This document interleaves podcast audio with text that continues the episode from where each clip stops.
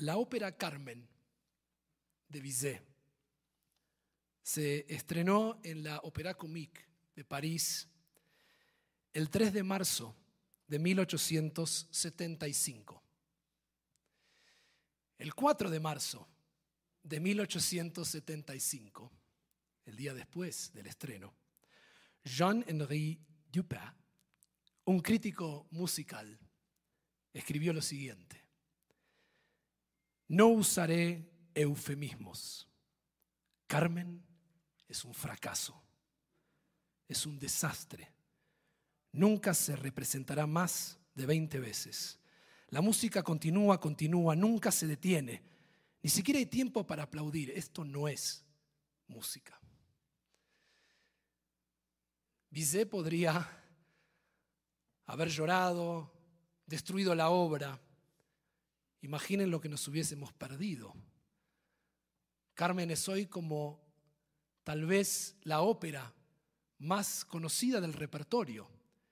Es una obra magistral, es una obra maestra, reconocida por grandes compositores. Tchaikovsky escribió sobre esa obra y de hecho es la ópera más representada de la historia después de la Traviata de Verdi y de la Bohème de Puccini.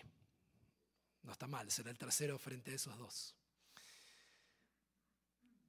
Y esta historia de Bizet, frente a la crítica, al fracaso, podría haber llevado, como dije, a él a rendirse, a decir claramente no soy bueno en lo que estoy haciendo, y peor, su obra tal vez no hubiese continuado. Y esta historia hace eco de lo que sucede en la parashá de esta semana. Dios, ¿quién puede saber mejor que Dios a quién elegir para la misión de liberar al pueblo judío? Le dice a Moshe, ve y libera al pueblo. Y Moshe le dice, lo ish de barim anoji. Yo no soy un hombre de palabras, te equivocaste, yo no. Y sin embargo, pese a esa dificultad, pese a la autocrítica, pese a la sensación de que no se podía, al igual que Bizet, Moshe no se rindió. No solo que no se rindió, sino que logró la transformación más increíble de la historia.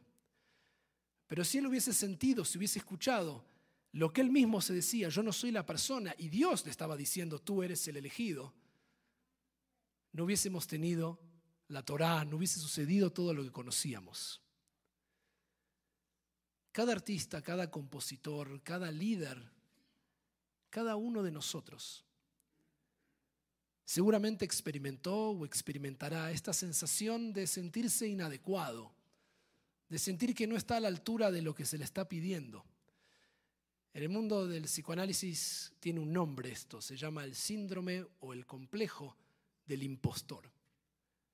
Me van a descubrir. Se van a dar cuenta que no sé lo que pensaba o que creían que yo debía saber. Todos somos un poco impostores porque nadie sabe todo. Cada uno estudia, aprende algunas cosas y siempre sentimos que algo tal vez nos queda grande y es difícil pero eso no es lo que debería detenernos.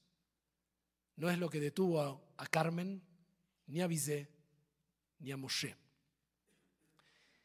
Y tan importante se convierte esta idea que incluso Piaget, el psicólogo especialista en educación más reconocido del último tiempo, articuló la idea de lo que él llamaba la disonancia o el desequilibrio cognitivo. ¿Cómo aprendemos? Decía él, qué es lo que noto cuando estudio en los animales y lo que veo, que hay que atravesar un proceso de desequilibrio, hay que sentirse incómodo. Es cuando uno no entiende lo que está pasando, que un proceso sináptico aparece y algo nuevo que no sabía emerge y aprendo lo que no sabía.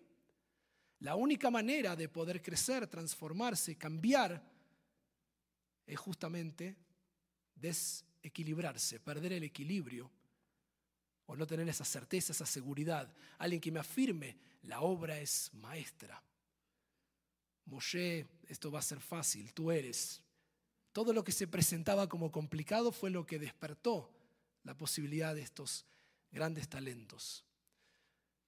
No solo lo dijo Piaget, sino que sus ideas fueron estudiadas y hasta el día de hoy Carol Dweck se especializó también dentro del campo del psicoanálisis y trajo un concepto que se conoce como growth mindset o como un pensamiento, me cuesta traducir esta palabra, como una mente que está dispuesta a crecer, de crecimiento, y estudió literalmente que estamos todo el tiempo aprendiendo cosas nuevas, que podemos continuamente aprender cosas nuevas, y la manera de lograrlo es no querer tener una mente fija, que es lo opuesto de su argumento, el fixed mindset. Cuando digo yo no puedo, yo soy malo en, estamos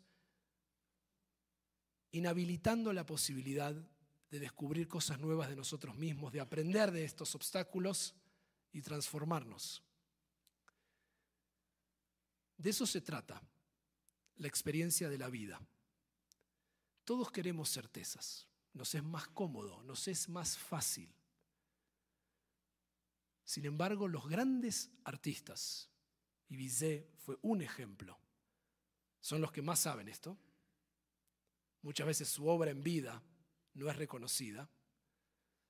Y también lo saben todos los que quieren lograr un cambio, todos los que quieren hacer algo con su vida y transformar el mundo en que vivimos.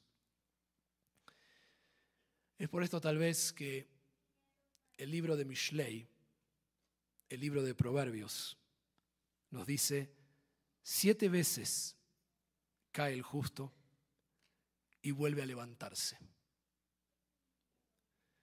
Esa es la sabiduría ancestral de nuestro pueblo, en la historia de Moshe y en la historia del Tanaj.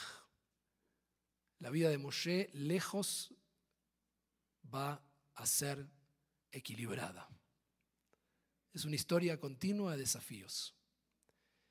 Y así como Moshe, Bizet, nos enseñaron y nos dejaron esto de seguir adelante, incluso ante las críticas, ante las opiniones de los demás.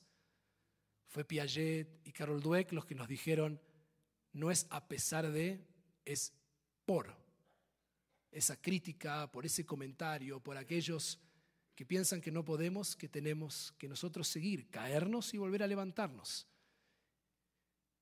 Y es así como no solo transformamos nuestra vida, sino que podemos transformar la vida de todo lo que nos rodea. Adonai li veloirá. Eso decimos al final del Adonolam. Dios está conmigo, Dios está con nosotros, no tengo que tener miedo, no tengo que rendirme. La tarea puede ser difícil, puedo sentirme que no soy el adecuado, pero mi obra puede convertirse en la próxima gran obra como fue Carmen. Así que nos invito a inspirarnos en este Moshe, que sintiéndose inadecuado, tomó la tarea. E incluso cuando creemos por un momento que no podremos, hagámoslo igual. Porque Dios está con nosotros y por eso no hay que ni rendirse ni asustarse. Shabbat Shalom, Umeborach.